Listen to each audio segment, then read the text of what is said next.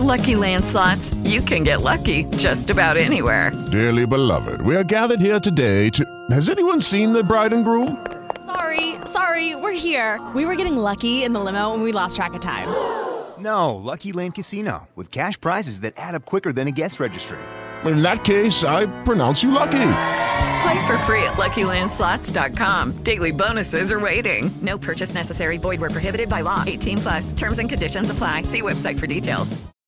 Lucky Land Casino asking people, "What's the weirdest place you've gotten lucky?" Lucky? In line at the deli, I guess. Aha, in my dentist's office.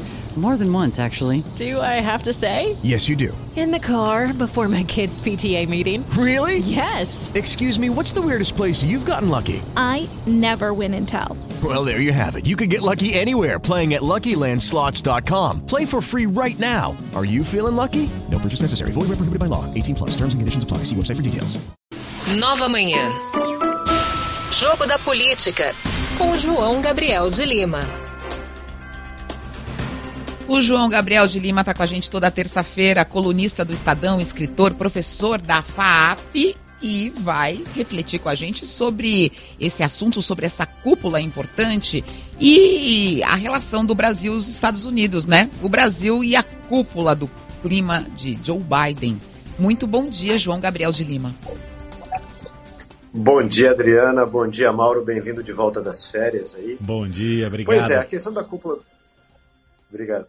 Pois é, a questão da cúpula do clima ela é muito interessante porque ela é muito importante para o Brasil e para os Estados Unidos. É, na, o, na verdade, o, o, nome oficial é Fórum Global do Dia da Terra. O Dia da Terra é dia 22 de abril agora. Vamos ter 40 países participantes, né?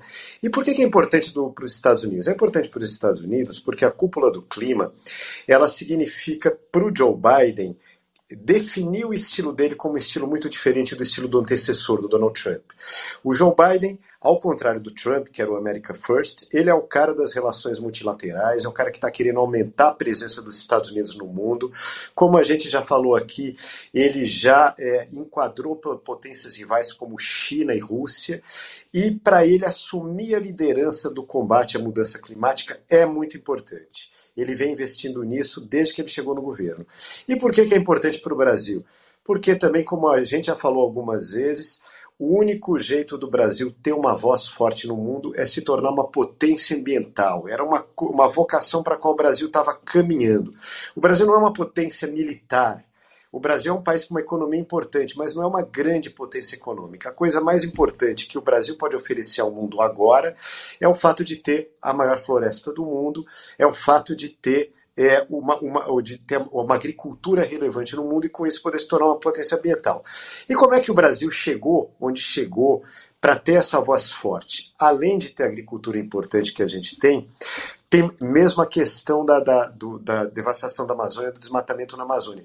O Brasil melhorou muito nessa questão da Amazônia. Isso é que é a coisa importante quando a gente olha historicamente. Né? O Brasil, desde a redemocratização, quando se mede usando os critérios atuais, o Brasil destruía entre 15 mil e 20 mil quilômetros quadrados de Amazônia por ano. Era muita devastação. Teve dois anos de pico que foram horríveis. O ano de 95 no governo Fernando Henrique e o ano de 2005 no Lula. A gente chegou perto de 30 mil quilômetros quadrados naqueles anos. Né? E aí veio, aí vieram as grandes conquistas do Brasil. A gente teve o Ministério da Marina Silva, a gente teve a nossa lei de proteção ambiental, a gente teve a participação da sociedade civil, de ONGs brasileiras e internacionais, e esse número foi caindo, caindo, caindo, caindo, e chegou em 2016 a 5 mil. Ainda é muito? É, mas é muito menos do que 30 mil. Então o Brasil ele, ele vinha muito bem. Aí o que aconteceu? Esse número ele é medido sempre entre julho e julho, né?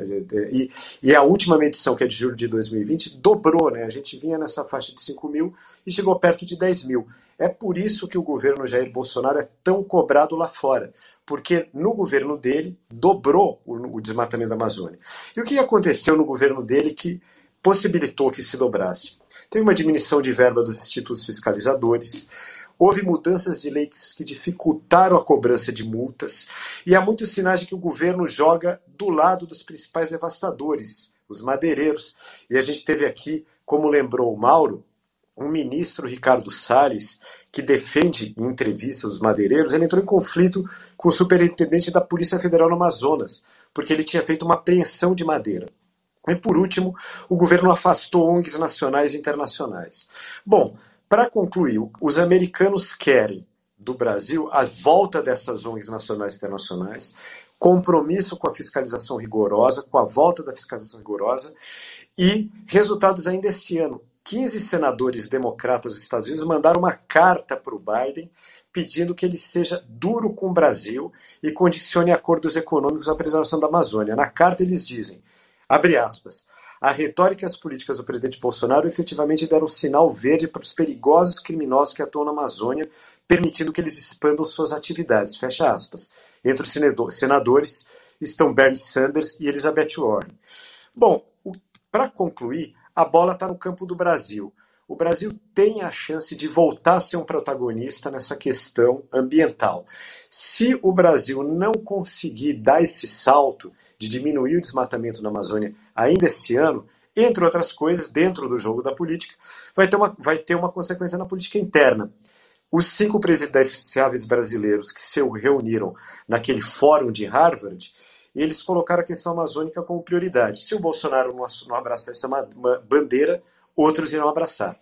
E, João, só lembrando que no dia 22 de abril, é por coincidência, né, é o começo da cúpula do clima e é o vai, é, vai fazer um ano no dia 22 de abril da famosa reunião ministerial em que o ministro Ricardo Salles falou que enquanto a imprensa prestava atenção na pandemia, era hora do governo passar a boiada na legislação ambiental. Ah, coincidência ilustrativa. Coincidência, e o Brasil está sendo justamente cobrado no mundo inteiro por estar deixando passar a boiada. É a hora de parar com isso, não? Fecha a porteira. Fecha essa porteira. João Gabriel de Lima, toda é. terça-feira, é. falando da política, do jogo da política aqui com a gente no Nova Manhã. João, obrigado. Até terça que vem. Boa semana. Até terça que vem. Boa semana.